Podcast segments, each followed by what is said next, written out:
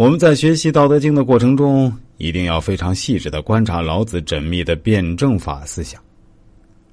可是，当人们的心中没有这些概念的时候，就无所谓孝和慈，大家其乐融融，无老无少，无长无幼，一派祥和的景象。而一旦头脑中有了这样的标准，人们就要时时考虑自己的行为是否合乎孝和慈的标准。别人以他们的标准来看我们的行为，只要我们稍有不慎，就会被别人横加指责，其乐融融的祥和景象就会遭到破坏。国家混乱有忠臣，这句话不能单纯的理解为国家混乱了才有忠臣，而应当理解为在国家安定的情况下，人民富足自由，有忠臣又有何用武之地呢？这就如同高明的统治者不被人所知道一样。仲裁者和平安定的时期呢，是不会显山露水的。只有在国家出现混乱的危急关头，才会挺身而出，拯救国家于危难之中。从表面上看，老子批判仁义孝慈是对儒家仁义忠孝的抗争，但实际上，老子和孔子的思想并不矛盾，他们的目的都是实现社会的公平公正。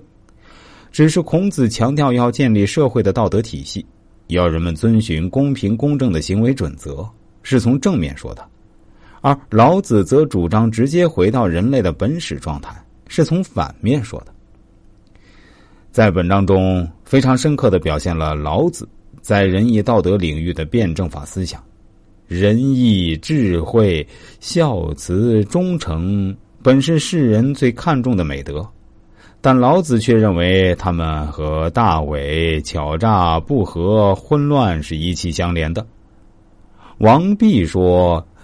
甚美之名生于大恶，所谓美恶同了。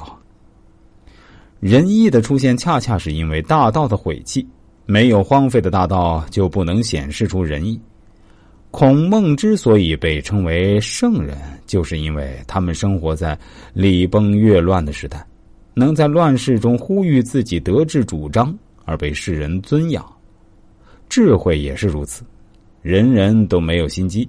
大家都按规律行事，怎么会有伪诈出现呢？一家和睦团结，父慈子爱，兄弟相亲，夫妇和谐，如何能突出谁孝顺谁不孝顺呢？天下和平无事，上有道下有守，哪里会需要舍生取义、杀身成仁的忠臣呢？舜帝是孝的典范，然而他的孝。却恰恰是他父亲昏聩、兄弟奸诈而凸显出来的。相传他的父亲蕤叟及继母、异母弟相多次想害死他，让舜修补谷仓仓顶时，从谷仓下纵火，舜手持两个斗笠跳下逃脱；让舜捆井时，智叟与象却下土填井，舜掘地道逃脱。可见他的父亲、继母、兄弟，那不是一般的不仁慈。这样的环境中，才有了舜的孝名。